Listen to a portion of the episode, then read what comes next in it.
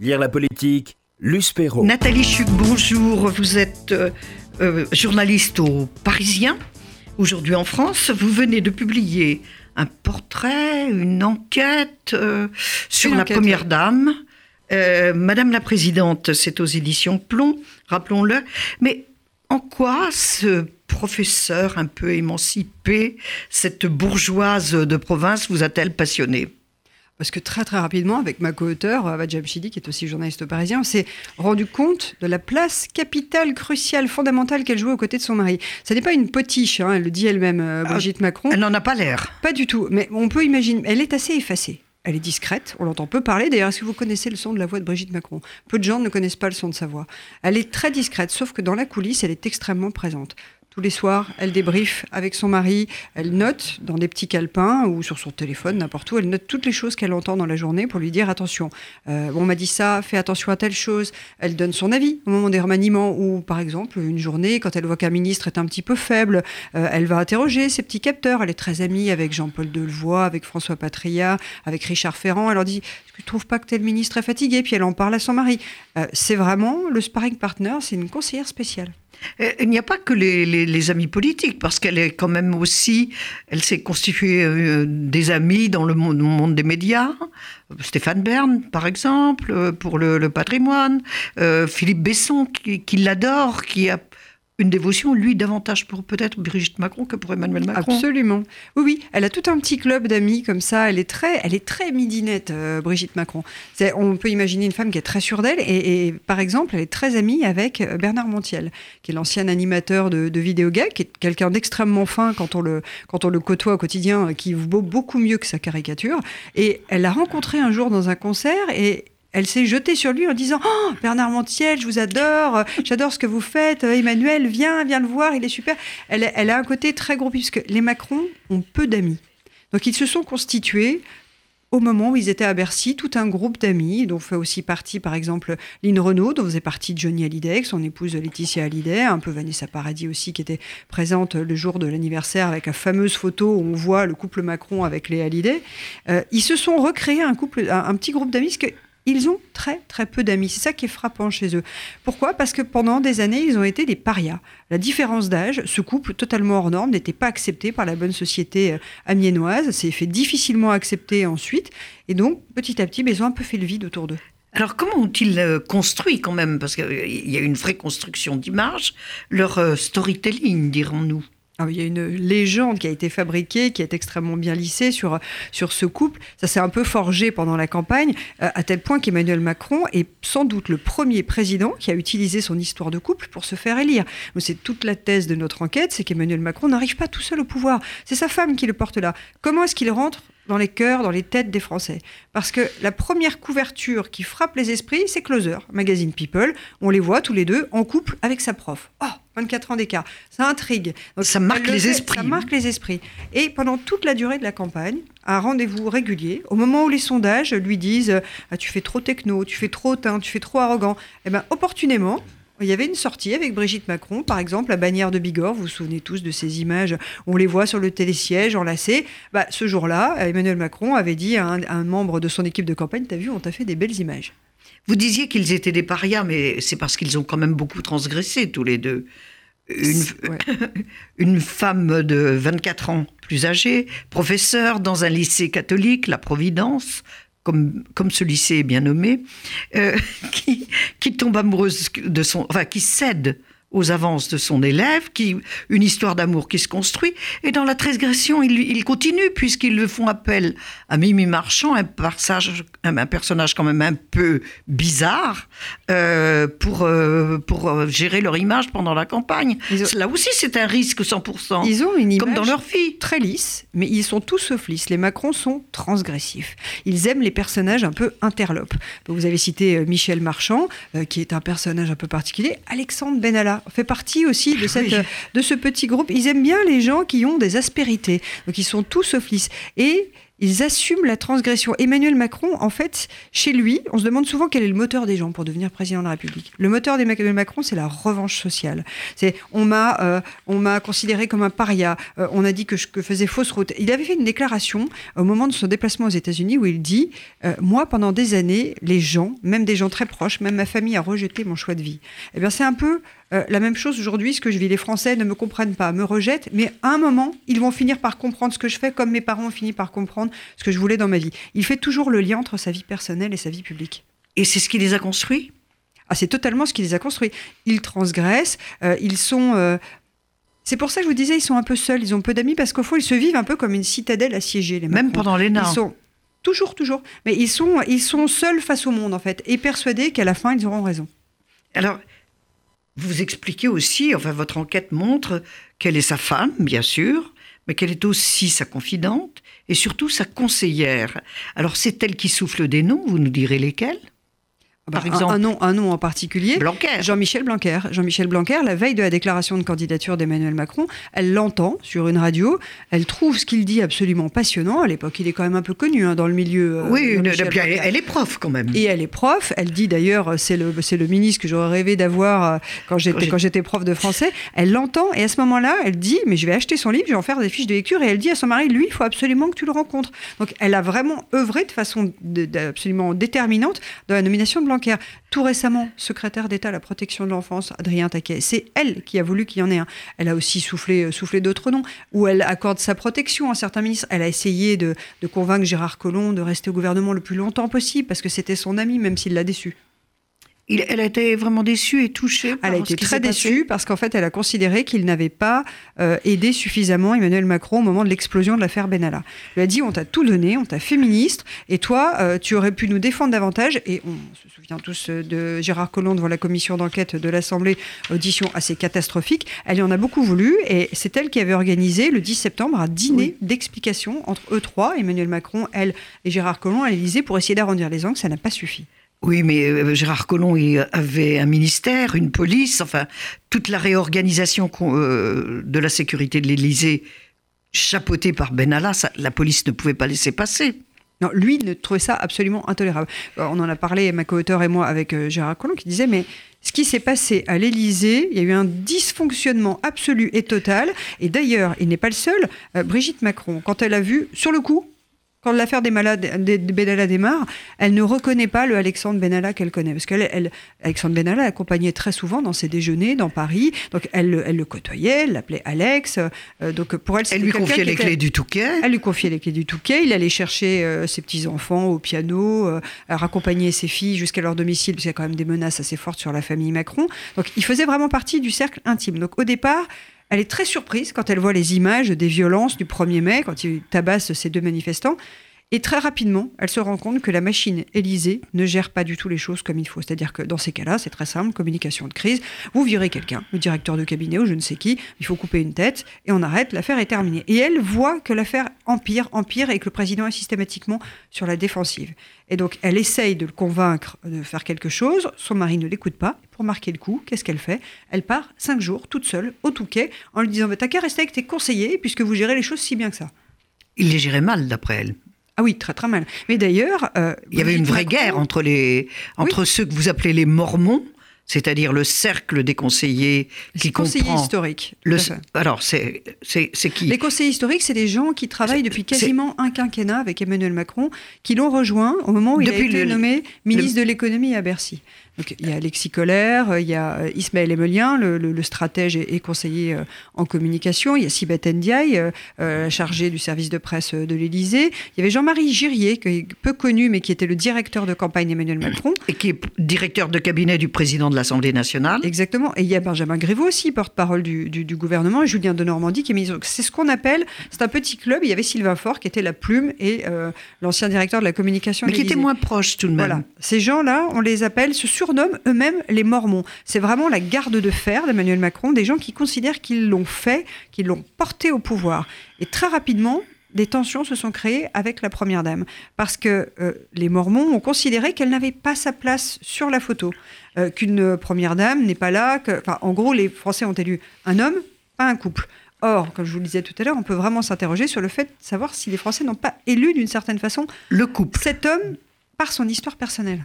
Alors, Bon, les Mormons, lui, sont allés très loin dans cette guerre, puisque vous, vous expliquez que certains souhaitaient qu'elle meure, carrément. Alors ça, c'est le proche, c'est un proche de Brigitte Macron, qui, face aux tensions récurrentes, euh, nous a dit mais qu'est-ce qu'ils veulent? Ils veulent qu'elle meure euh, Est-ce qu'ils veulent qu'il devienne veuf euh, Comme ça, ce serait formidable, ce bluff veuf éploré. on pourrait en faire un magnifique instrument de communication. Non, il lui prête ce fantasme. Le fait est que depuis le début du quinquennat, à intervalles réguliers, Brigitte Macron est écartée de la photo. Je vous donne un exemple concret. Au moment des premières journées du patrimoine, est créé par l'Élysée un petit livret de photos pour être distribué aux gens qui viennent visiter l'Élysée. Brigitte Macron voit ce livret, s'aperçoit qu'il y a des photos d'Alexis Collère, le secrétaire général, des photos d'Emmanuel Macron, des photos de Nemo, des photos de secrétaires qui travaillent là, mais de photos d'elle, aucune. Elle ne dit rien, elle comprend tout de suite qu'elle a été écartée de la photo. Emmanuel Macron voit le livret, convoque ses conseillers en communication, les fameux Mormons, et leur dit Vous vous foutez de moi. Et il envoie tous les exemplaires au pilon. Et tout est comme ça. De la même façon, elle est régulièrement écartée de certains déplacements officiels à l'étranger. On lui fait comprendre qu'elle n'est pas la bienvenue. Alors, comme elle, elle n'aime pas beaucoup l'avion, elle laisse faire.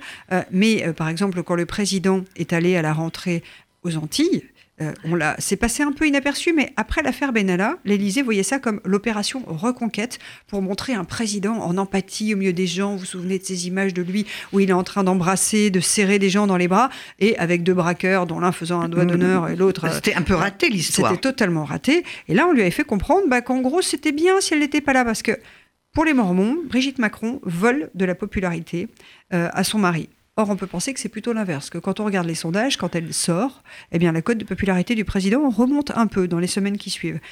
Eux considèrent que ça n'est pas le cas, qu'elle attire toute la lumière.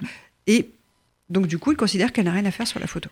Alors, il y a cette guerre des Mormons, mais il n'empêche que c'est elle qui souffle des noms, qui repère des talents. Vous parliez de, de Jean-Michel Blanquer, et elle console les malmenés. Racontez un peu ce côté de la première dame.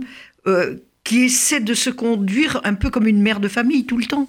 Euh, prenez l'exemple de Françoise Nyssen, l'ancienne ministre de la Culture, qui a été sortie sans ménagement, de façon vraiment brutale du gouvernement. Euh, elle l'a rappelé, elle lui a dit on va se voir, elles étaient très très amies. Euh, et, de la même façon, à l'Élysée, quand certains conseillers se font évincer, virer, parfois de façon extrêmement brutale par les fameux Mormons, bah, que font ces conseillers évincés? Ils vont dans l'aile Madame pour se faire consoler parce que c'est là qu'ils vont. C'est un petit peu la part d'humanité d'Emmanuel Macron. Brigitte Macron, c'est elle qui va prendre le temps de la bienveillance, le temps de consoler les gens. D'ailleurs, souvent, elle lui dit elle considère que son mari est techniquement surdoué. Euh, donc il va vite, très vite, et il n'attend pas les gens. Et souvent, lui dit, il faut que tu attendes les gens. Euh, elle, c'est un peu la prof qui a eu des élèves au, premier rang, et puis qui a eu des élèves qui étaient au dernier rang. Et elle lui dit, faut que tu attendes aussi les élèves qui sont au dernier rang. Donc elle bichonne les gens, elle, elle repasse derrière lui quand les décisions politiques sont trop brutales. Elle a encore des contacts avec Gérard Collomb, par exemple. Elle ne lui en veut pas. Alors, quel talent a-t-elle repéré en dehors de, de Blanquer? Alors, donc Blanquer, il y a Adrien Taquet, euh, qui elle aime, beaucoup Françoise Nyssen. Elle est très amie avec euh, Muriel Pénicaud. Très souvent, la ministre du Travail. Très souvent, toutes les trois, euh, elles allaient déjeuner ensemble dans les jardins du ministère du Travail et unies notamment par les questions du, sexisme politique. Je peux vous dire que je pense que si on avait été une petite souris, ça devait dégoiser pas mal. Marlène Schiappa aussi, elle l'adore. Toutes les deux, elles ont des discussions, elles peuvent parler pendant des heures, notamment de, de Madame Bovary de littérature, sont deux passionnés. Elle a ses chouchous au gouvernement. Elle a vraiment son petit club de gens qu'elle essaye de pousser, de protéger. Et par exemple, sur un des remaniements, elle avait dit à son mari Moi, si tu changes pas Marlène Schiappa, tout va bien, tu me gardes Marlène, euh, je t'embête pas. Alors, il y, a il y, a le côté je console, il y a le côté je souffle les bonnes réponses, il y a le côté apaisant. Dans le gouvernement, euh, de qui est-elle la plus proche en dehors de Marlène Schiappa et de Muriel Pénicaud? Parce que là, vous ne citez que des femmes. Ah, c'est un clan de femmes vraiment. Non, c'est pas un clan Contre un clan d'hommes Non, non, ah non, bah non, pas du tout. Parce qu'elle a aussi beaucoup d'amis euh, masculins. Et ce qui est assez drôle, c'est quand on regarde les politiques qu'elle consulte, elle a ses visiteurs du soir à elle. Ses visiteurs du soir, c'est le patron des sénateurs socialistes François Patria, socialiste En Marche, pardon, François Patria, Jean-Paul Delevoye, un ancien chiracien, je disais Richard Ferrand, le patron de, de l'Assemblée. Elle est très amie avec Jean-Marc Borello, qui est le patron du groupe SOS. elle aime beaucoup aussi le nouveau conseiller spécial et stratège du président Philippe Grandjean des hommes dont le point commun est d'avoir 55-60 ans. Donc, sa génération. Les jeunes, sa génération, puis elle, les jeunes marcheurs, les clones de l'Assemblée, euh, élus juste sur un bout de CV, c'est pas son truc. Elle aime pas trop. Elle aime les gens qui ont de la bouteille, qui ont du coffre, qui ont du pif politique. Elle aime bien les interroger. Les petits marcheurs, pour elle, c'est enfin, très peu pour elle. c'est pas la génération Y. Non, du tout. Non, non, non. Elle est pas. Non, non. Elle, je dis, elle aime bien les gens qui ont du vécu, qui ont du coffre, qui ont des cicatrices.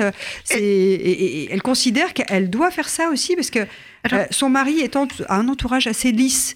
Donc, le fait de consulter ces gens qui ont des années euh, de politique, en fait, elle aime bien, elle aime l'expérience, l'ancien monde. Et donc, elle se sert de cette expérience, des expériences de ces gens-là, pour faire remonter des choses à son mari et euh, passer un petit peu le filtre de, de, de l'énarchie et de la technocratie qui l'entoure. Alors, quels sont les domaines qu'elle privilégie? Qu'est-ce qui l'intéresse dans sa vie? Maintenant qu'elle est à l'Élysée et qu'elle ne peut plus être prof alors ça, c'est une souffrance hein, pour elle d'avoir été obligée d'arrêter son métier. Euh, elle a arrêté en juin 2015 euh, de toute évidence pour accompagner son mari. Euh, elle s'est vraiment mise à son service complètement. Donc ça, elle a gommé les ambitions personnelles. Elle, a, oui, elle a mis son ambition personnelle totalement au service de son mari, mais ça d'une certaine façon depuis le début de leur couple. C'est, elle, elle aurait rêvé, elle a un espèce de fantasme comme ça. Elle aurait voulu monter sa boîte. Alors à l'été 2014, quand il était, il avait quitté l'Élysée, ils avaient commencé à monter tous les deux leur boîte. Lui, il devait faire une, une boîte de, de conseil à l'international avec Ismaël Emelien et Julien de Normandie. Puis elle voulait monter une petite start-up, euh, un site internet pour donner des cours à distance. Donc, elle revient toujours euh, à ses premières amours, son métier de prof. Et aujourd'hui encore, elle est passionnée euh, de littérature, elle lit absolument tout ce qui passe. Jean-Michel Blanquer nous a dit, mais moi je suis un troglodyte à côté d'elle, c'est elle qui me donne des conseils de lecture parce que j'ai pas le temps de tout lire. Elle fait beaucoup d'expos, elle va au cinéma, elle se cultive, et y compris euh, dans, les, dans la jeunesse, parce qu'elle a des petits-enfants. Elle veut vraiment rester à la page.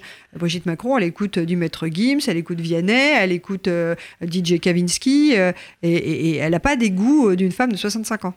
Alors, entre les légendes qui ont peuplé l'Élysée, Yvonne de Gaulle, la matriarque, la très sérieuse, mais du Nord et bourgeoise comme elle, Carla, le mannequin célèbre, la chanteuse, Bernadette, la dame des pièces jaunes, Danielle Mitterrand, la rebelle, la rebelle et surtout la militante, Julie l'invisible.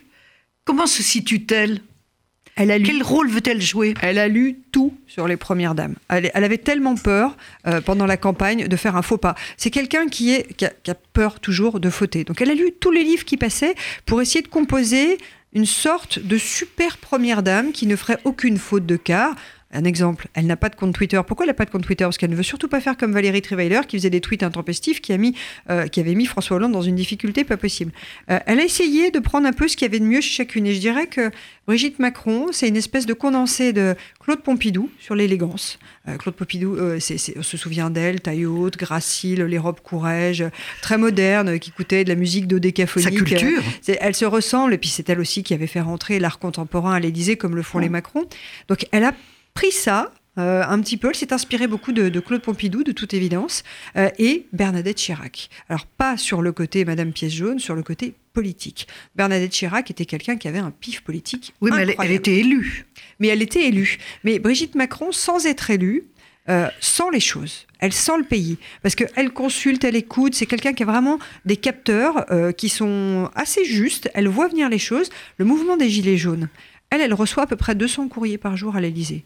Dans le courrier de, qui lui était adressé, elle voyait déjà des gens qui disaient euh, ça va pas, bah, j'arrive pas à boucler les fins de mois, euh, j'ai un enfant qui est autiste, j'arrive pas à le placer, mais comment je fais? Aidez-moi, Madame Macron. Donc, elle avait déjà alerté euh, son mari sur le fait qu'il y avait une souffrance sociale. Est-ce qu'elle est capable de garder la distance? Parce que l'Élysée, ça enferme quand même. Et elle ne peut plus, depuis toutes les manifestations, se balader seule avec son chien comme elle voulait. Alors, est-ce qu'elle a su garder euh, cette distance nécessaire avec le pouvoir pour rester une conseillère proche des Français? C'est toute la difficulté, c'est tout le défi qui, qui, l'attend dans les, dans, les, dans les années, les mois qui viennent, parce qu'on voit bien qu'en fait, la, elle dit elle-même, l'Élysée, c'est une forteresse. Et elle est en train elle-même de se faire un peu piéger par cette forteresse. Et par son milieu social d'origine, hein, c'est quand même quelqu'un qui est une grande bourgeoise, d'Amiens. Et au fond, euh, il peut lui arriver du coup de ne plus sentir la société. On l'a vu pendant le mouvement des Gilets jaunes, elle a fait une erreur de communication euh, avec son mari assez colossale, euh, la fameuse salle des fêtes, qui a été refaite. Donc ça, il fallait le refaire. La Cour des comptes avait exigé déjà à l'époque de François Hollande qu'elle soit refaite. Donc le débat n'est pas est-ce qu'il fallait la faire ou pas. Mais trois jours avant euh, que le, saccage de l'Arc de Triomphe, vous savez, la préfecture du Puy-en-Velay incendiée, trois jours avant, elle reçoit des journalistes du Monde avec son mari pour leur montrer la nouvelle décoration, disant regardez ici, euh, oh là là, il fallait qu'on ouvre les portes, les fenêtres, on avait l'impression que c'était une citadelle assiégée au moment où Éric Drouet tient des propos pour dire euh, on veut rentrer dans l'Élysée. Donc un signe de déconnexion assez inquiétant. Mais comme c'est une femme qui se remet beaucoup en question, on peut penser qu'elle va essayer de travailler là-dessus. Alors, pour conclure, un dernier mot. Qui est-elle vraiment, Brigitte Macron, pour vous? La femme libre qui a su choisir sa vie, qui a transgressé, et ou la femme modeste, euh, amoureuse, qui s'est mise au service de son mari, qui a ravalé toutes ses ambitions personnelles pour être au service de celui qu'elle aime. Oh, c'est une Amazone, euh, Brigitte Macron, vraiment. Non, non, c'est quelqu'un qui... Euh, euh, elle dit souvent Je suis euh, l'anti-Emma Bovary. Voilà, je ne voulais pas d'une vie sur des rails. J'ai pris mon risque euh, et j'ai bien fait parce que si je n'avais pas euh, saisi cette chance, ma vie aurait été ennuyeuse. Non, c'est une femme audacieuse. c'est oui, elle s'est mise au service de son mari. Oui, elle n'est pas féministe, mais c'est quand même une femme qui a, qui a du panache, disons-le. Nathalie Chuc, Madame la Présidente. C'est édité chez Plomb. Si vous voulez découvrir beaucoup de choses sur la vie de la Première Dame, qui est un personnage éminemment sympathique, tout comme, comme les auteurs de ce livre, je vous le recommande particulièrement.